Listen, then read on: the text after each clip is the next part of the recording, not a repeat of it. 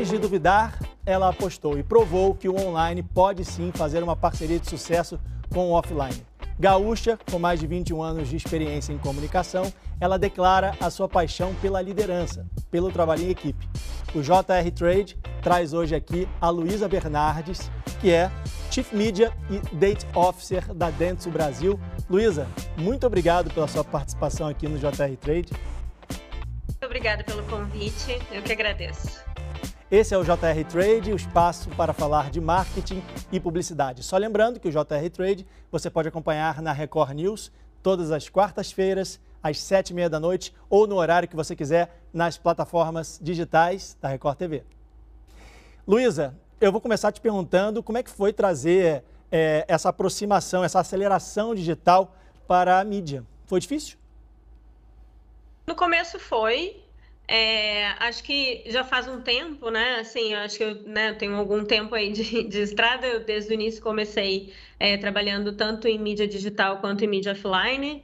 No começo foi bem difícil, porque a mídia offline ainda estava bastante engatinhando, então é, a gente tinha pouco conhecimento sobre o mercado. É, a gente vem de, um, de, uma área e um mercado muito profissional e muito tradicional, né, que tem bases muito bem estabelecidas no, no Brasil, especialmente. Então, realmente foi um, foi um desafio de encontrar uh, qual era o, o, o, lugar perfeito de integração entre, entre, essas duas coisas. E, é claro, né, qual é o, o mix entre é, profissionais especializados em trazer pessoas novas né, para a equipe para ajudar a acelerar essa transformação e treinar as pessoas que já estão na, na empresa para se adaptar a esse novo cenário, né? Que na verdade já não é mais tão novo, mas enfim, está cada vez mais acelerado. Você sentiu aí algum tipo de resistência, principalmente nas pessoas que tinham mais experiência? Eu acho que sim, mas uh, muito no sentido de uh, mudança, né? Da resistência à mudança, né? Eu acho que tem uma questão que uh, eu sempre acredito que as pessoas mudam ou porque sentem uma necessidade e vão e vem ou porque vem alguma vantagem nessa mudança ou porque sentem que vão perder alguma coisa se não mudarem. E cada pessoa tem o seu tempo, né? Cada pessoa demora um tempo para se dar conta ou que vai perder alguma coisa ou que vai ganhar alguma coisa. Então, acho que essa resistência foi muito no sentido de cada um entender qual era o seu tempo e entender, bom, acho que eu preciso aprender sobre isso. E existia aí alguma separação, alguma desconfiança entre as equipes off e digital? Existia, com certeza, existia. Eram, eram, eram equipes que, na verdade, não se falavam, né? Na maioria do, das vezes, assim, eu acho que a maioria dos trabalhos onde eu coloquei, muitas vezes estavam em empresas separadas, né? Em agências separadas, até, um, até alguns poucos anos atrás, a gente ainda tinha equipes, empresas que faziam só offline e empresas que faziam só digital. Esse cenário não existe mais, mas até bem pouco tempo atrás existia. Então, além de serem equipes separadas, em alguns casos eram em empresas separadas, que não se falavam. Foi difícil convencer os clientes sobre a importância do mundo digital? Não, eu acho que, é, acho que teve um tempo, sim, que foi muito difícil. Teve um tempo que foi bastante. É... Acho que, mas isso já faz bastante tempo, acho que faz uns 10 anos, assim, 10, 15 anos, em que a gente tinha que realmente convencer os clientes. Acho que as plataformas digitais fizeram um trabalho de convencimento bem grande aí sobre, sobre como, como a importância do digital. E eu acho que as pessoas, né? Não adianta, assim, os nossos clientes, eles querem, eles são consumidos, né? São pessoas que consomem os produtos e serviços dos nossos clientes. Quando as pessoas estão uh, nas plataformas digitais, não tem muito outro caminho. Então, acho que teve um ponto que nem foi a gente que precisou convencer, porque o próprio público já, já, te, já convenceu, né? Foi natural, né? Você Foi é publicitária natural. e tem informação em processamento de dados. Isso facilitou Isso. a sua transição para o digital? Muitíssimo. Na verdade, eu já, assim, eu sou, acho que eu sou a geração do inter, intermediário, né? Eu vivi um pouquinho da, da era offline, então quando eu era criança não tinha telefone celular, não tinha internet. Mas aí, ali, ali, pela minha adolescência, foi que a, a internet chegou, de fato, na, na, nossa vida. Então, já foi um pouco mais fácil fazer essa transição. E a minha formação em processamento de dados foi fundamental para isso, porque eu estava, enfim, foi no nascimento, né, foi no nascimento da internet comercial, que foi ali mais ou menos em 96, 97, Então foi realmente um momento ali que eu aprendi a base do, do, do trabalho que, eu, que a gente faz hoje. Você teve que se transformar também, né? Como é que foi o seu trabalho ali no digital? Foi, é, foi, foi uma transformação, eu acho que mais foi, foi cair a ficha, assim, que é até uma expressão bem offline, né? Inclusive, é, eu acho que teve um, um, trabalho de cair a ficha, de entender que, bom, agora aconteceu mesmo, né? Tudo aquilo que eu ouvia na faculdade que ia acontecer, né? Eu, tive, eu me lembro que em 99 eu tive uma aula com uma professora que dizia assim, ela era uma professora de tecnologia e ela dizia assim, não, porque daqui a um tempo ah, todo, ah, as pessoas vão estar passando por uma loja e essa loja vai identificar que a pessoa está passando e vai entregar uma mensagem para ela. E eu dizia, nunca, imagina, isso nunca vai acontecer. E aqui estamos, né, 22 anos depois, 23 anos depois, é, em que de fato aconteceu, e aconteceu bem pouco tempo, assim, aconteceu 10 anos depois, né? Então foi, foi um trabalho de cair a ficha. Putz, aquilo que realmente eu ouvi que ia acontecer está realmente acontecendo. Eu estou me lembrando da minha vida 20 anos atrás, porque eu ouvia isso também e não acreditava, e também não imaginava que ia ser tão rápido, né, Luísa? Exato. Exatamente, eu acho que foi, especialmente nos últimos cinco anos, né? Eu acho que a aceleração, principalmente no nosso mercado, e a pandemia também trouxe uma aceleração ainda maior. Eu acho que teve, a aceleração começou nos últimos cinco anos, esses últimos dois, então, foram assim: quem já estava preparado está surfando a onda, quem não estava preparado teve que correr atrás, porque de fato agora é que as coisas estão acontecendo online mesmo. Eu falei que você era uma apaixonada pelo trabalho em equipe na abertura do programa. E eu queria saber se você faz isso e se pensa nisso para instigar as equipes a pensar em soluções inovadoras. Sem dúvida. Engraçado que essa manhã eu estava justamente dando um treinamento sobre isso para o nosso time internamente, para o nosso time é, do, de lideranças do Grupo Dentsu, é, justamente sobre a colaboração, né? Um, tre um, treinamento em Design Thinking que tem como base a colaboração e o trabalho multidisciplinar. Então, todo o trabalho que a gente está construindo no Grupo Dentsu é baseado em um trabalho de colaboração e multidisciplinar, tanto entre as empresas do Grupo Dentsu, quanto entre os profissionais de, de áreas diversas dentro do grupo. Para mim, colaboração é fundamental. Acho Não tem como fazer diferente. Toda empresa que trabalha com comunicação hoje está tentando pensar em soluções inovadoras, né? Como é que se faz isso, Luiz? Tem método.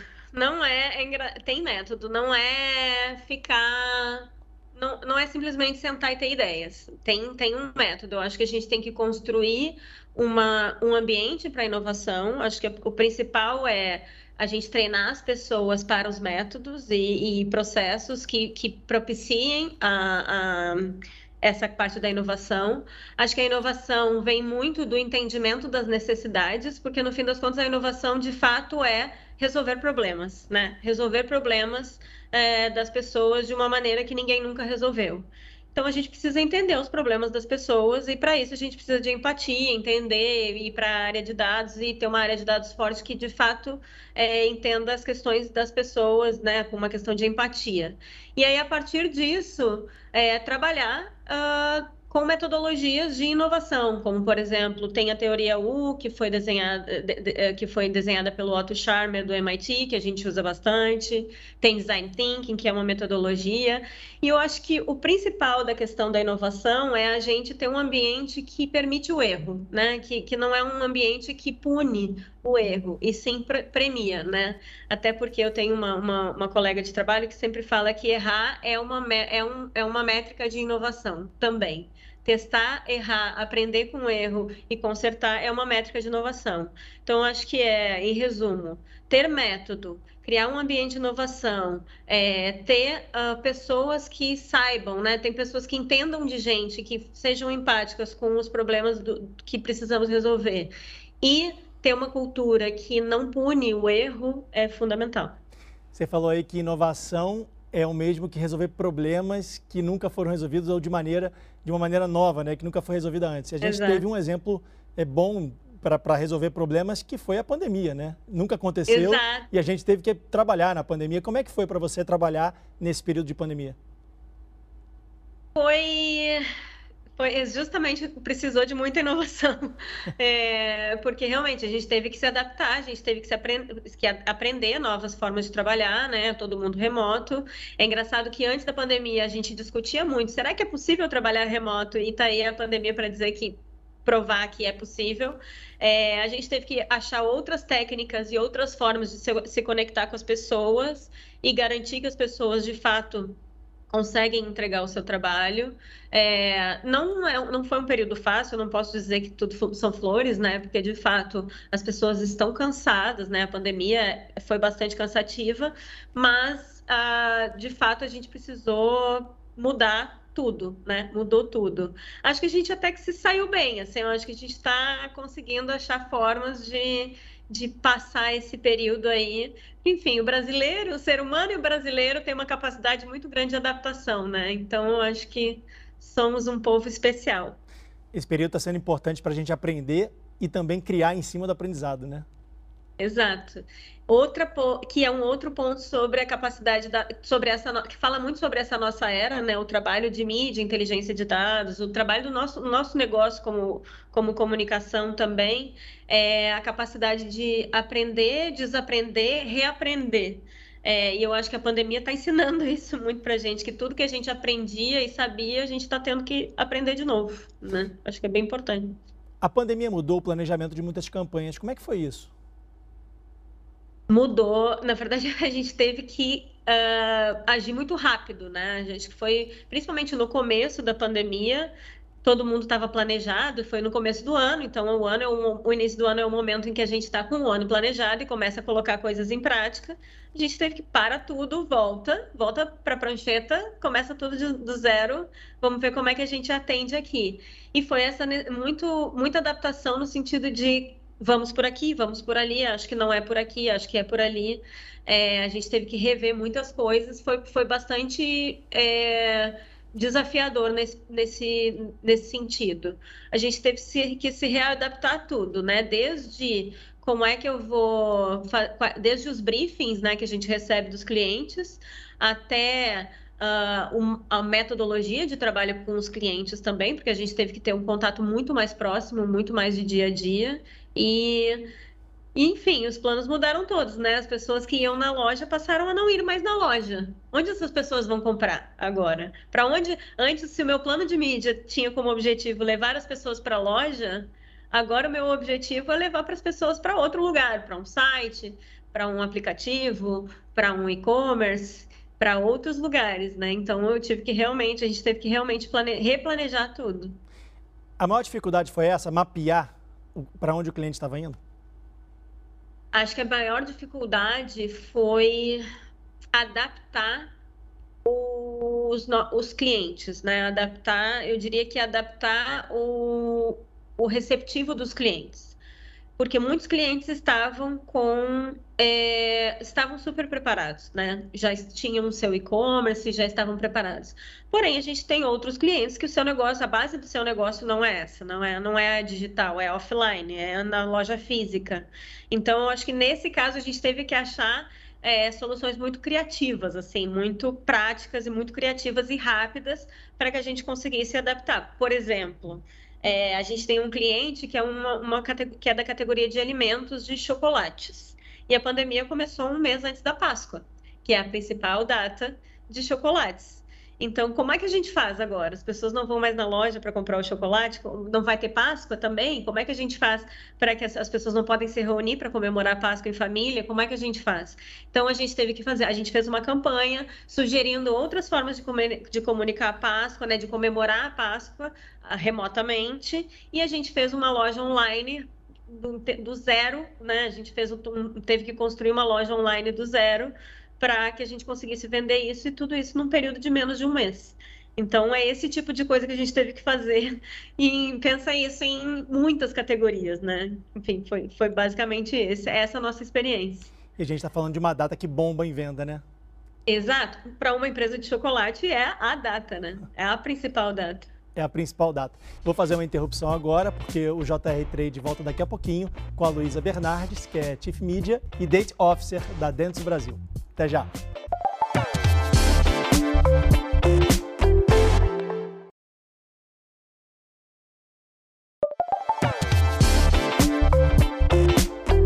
O JR Trade está de volta com a Luísa Bernardes, que é Chief Media e Date Officer da Dentsu Brasil. Luísa, já vou começar te perguntando sobre o retorno das atividades. Com o avanço da vacinação e a volta da normalidade, entre aspas, na sua opinião, o que, que não volta mais? Na minha opinião, o que não volta mais é o trabalho 100% no escritório, com todos juntos ao mesmo tempo. Acho que temos aí um futuro híbrido, um pouco em casa, um pouco no escritório, pessoas encontrando seu, sua melhor forma de trabalhar e principalmente uh, essa questão de encontrar um meio termo, né? Um, um, como é que a gente vai se adaptar e tem uma outra questão que é o trabalho de outras cidades, né? Eu acho que acredito que as pessoas vão, a gente vai poder contratar pessoas que trabalham em cidades diferentes, moram em cidades diferentes para trabalhar é, de qualquer lugar do Brasil. Você acha que o comportamento do público tem que estar agora, é, tem que ser o foco das empresas, a comunicação e o comportamento do público precisam ser os focos da empresa agora? Sem dúvida, sem dúvida. A, acho que a principal coisa é ouvir. Para mim, é, agora e sempre, né? O, o, o, nosso principal superpoder, eu diria, que é a capacidade de ouvir as pessoas e o que elas têm a dizer. Acho que eu, a gente vai ter uma, uma reabertura de uma população muito transformada porque a gente passou aí dois anos vivendo coisas muito diferentes, né? E se adaptando e readaptando por diversas questões, né? Tanto pessoais quanto econômicas e tudo. Então, a gente não sabe como vai ser essa população no ano que vem. E a gente vai ter que começar tudo do zero e entender como é que as pessoas vão se comportar nesse novo momento de reabertura. A gente está vivendo uma transformação, uma mudança de comportamento, como você está falando aí. E o Brasil, o Brasil é um país muito desigual, né? A disparidade social é muito grande. Como é que as marcas é, podem transitar nesse mundo online para tentar atingir todos esses públicos? Eu acho que tem uma, uma coisa que é muito importante a gente considerar, que são as, os níveis de maturidade digital das pessoas o digital, especialmente nesse, inicia, nesse início do ano, né, nesses primeiros, nesses últimos anos de pandemia, tem muita gente que tá, que são, que são novos entrantes no digital, né? A gente vê aí através dos dados que tem geraço, novas gerações entrando no digital, a gente tem muitas é, muitas novas pessoas acessando plataformas digitais e essas pessoas ainda estão aprendendo a, a usar o digital. Então, acho que o que as empresas vão precisar considerar é esses níveis de, diferentes níveis de maturidade digital e que tipo de ação a gente pode esperar de, de cada público, de cada tipo de público, considerando isso. Tem gente que, que faz um internet banking aí super tranquilamente tem gente que tá, fica ali ainda só mandando mensagem, trocando mensagem com a família. Então a gente tem que falar com todos esses públicos diferentes. E a gente está falando de um país cada vez mais idoso, né, Luiz? Exato. Daqui a 20, 30 anos, a gente, o Brasil vai ser um país de idosos. Exato. E, e, não significa que a gente vai deixar de falar com essas pessoas, né? A gente vai continuar. Inclusive, a gente tem um, o, o, desafio de um desmitificar essa questão de que envelhecer é, é, é morrer para a vida. A gente, nós, como profissionais de comunicação, acho que a gente tem que a obrigação de mostrar que, na verdade, envelhecer é viver de um outro jeito e oferecer produtos que melhorem a vida e que, e que permitam que, os, que as pessoas mais velhas consigam realizar seus planos, seus desejos, assim como as pessoas jovens. Você sabe que eu fiz uma reportagem sobre envelhecimento e o especialista me disse que já estão vivas as pessoas que vão viver 150 anos. A gente não sabe quem são, mas já estão vivas. Então isso espero vai ser que seja eu. eu espero que seja eu também. O que, que o mercado publicitário propõe para o pós-pandemia? Eu acho que nem a gente sabe ainda. Eu acho que a gente está ainda está resolvendo o durante a pandemia, porque tem muita coisa para resolver ainda. Mas eu acho que para o pós-pandemia, a gente, acho que a gente foram dois anos de preparação e de, de reorganização. É, eu acho que o pós-pandemia vai ser muito mais competente e muito mais com muito maior capacidade de adaptação às realidades. É, acho que a transformação que a gente está passando agora é realmente importante para definir qual vai ser o nosso futuro como negócio, né? Como negócios e como, como profissionais. E eu acho que o que, principalmente, o nosso o pós-pandemia vai precisar da gente é aquilo que a gente falou antes, que é ouvidos abertos principalmente é ouvidos e olhos bem abertos para responder rapidamente às nossas, ao que vem por aí. Eu queria falar um detalhe com você que, que eu percebo muito assim nas reportagens e também na minha própria casa. Quando eu estou assistindo televisão, eu também estou usando o celular ao mesmo tempo. E às vezes o computador, às vezes ouvindo rádio, um podcast e tal. É, as marcas já começaram a tentar entender isso, que às vezes a, a própria publicidade ela não está sendo consumida em apenas um tipo de, de mídia? Sem dúvida.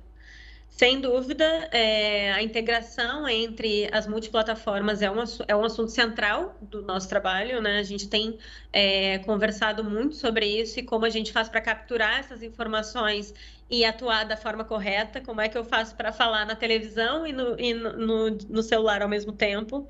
Acho que tem um ponto que a gente precisa levar em consideração também, é que o celular, na verdade, tirou a atenção de todas as outras mídias.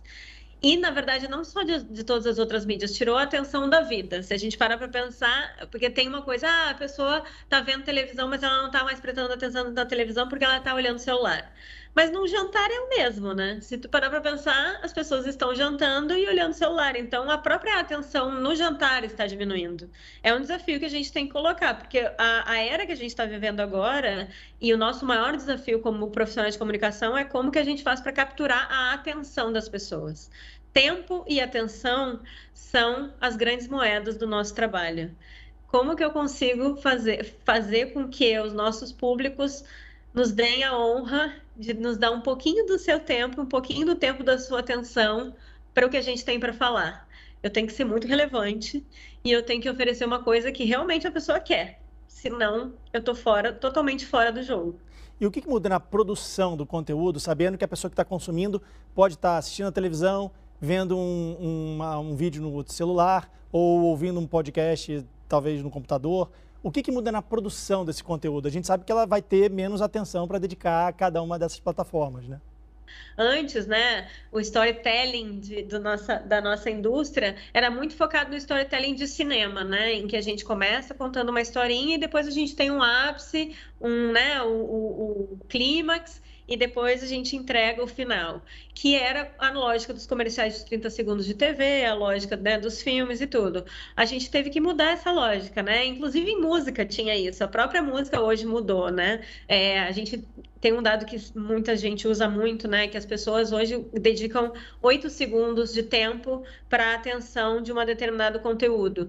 Então a gente tem oito segundos para capturar a atenção dessa pessoa. Eu não posso mais esperar o clímax é, nesse sentido. Então, toda a produção de conteúdo teve que se transformar para esse novo cenário que é atenções divididas. Antes da gente terminar, eu queria que você contasse um pouco sobre a Dentsu, que é a sua atual agência. É um grupo relativamente jovem no Brasil, está é, tá no Brasil há nove anos. É um grupo de comunicação japonês muito focado em mídia, muito focado uh, na na parte de mídia, porque tem grandes agências de mídia globalmente, mas também muito focado em criatividade e tecnologia. A própria agência Dentsu do Japão é uma agência muito focada em, em tecnologia e inovação de ponta, então tudo isso a gente vive no Brasil. Aqui no Brasil, a gente está organizado em algumas marcas né, dentro do grupo. A gente tem a, a marcas, a, tem a, a Dentsu Magari Boy, a NBS, a Isobar, a iProspect, a Consulting é Dentsu, que é um braço de consultoria que a gente tem, e a Naveg, que é um data provider, uma empresa bem focada em dados é, que a gente tem. Essas são as seis marcas que a gente tem no Brasil. A gente está fazendo uma grande transformação no grupo nos últimos dois anos. É, estamos muito animados com o que a gente vai oferecer, tem oferecido para o mercado, e é muito focado nisso que, que a gente falou até agora, né? Ouvir muito, muito focado em dados, entender as pessoas, é, trabalhar com metodologias ágeis, design thinking, tudo isso que permite a colaboração e que a gente esteja com os ouvidos bem abertos para o público e para os nossos clientes. Gente, o papo está muito bom, mas o JR Trade está chegando ao fim. Hoje a gente recebeu a Luísa Bernardes, que é Media Chief e Date Officer da Dentsu Brasil. Luísa, muito obrigado mais uma vez pela sua presença aqui no JR Trade. Eu que agradeço, foi ótimo papo. Obrigada aí pelo convite. E não se esqueça que o JR Trade você pode acompanhar na Record News todas as quartas-feiras, às sete e meia da noite ou no horário que você quiser nas plataformas digitais da Record TV. A gente se encontra na próxima edição. Tchau!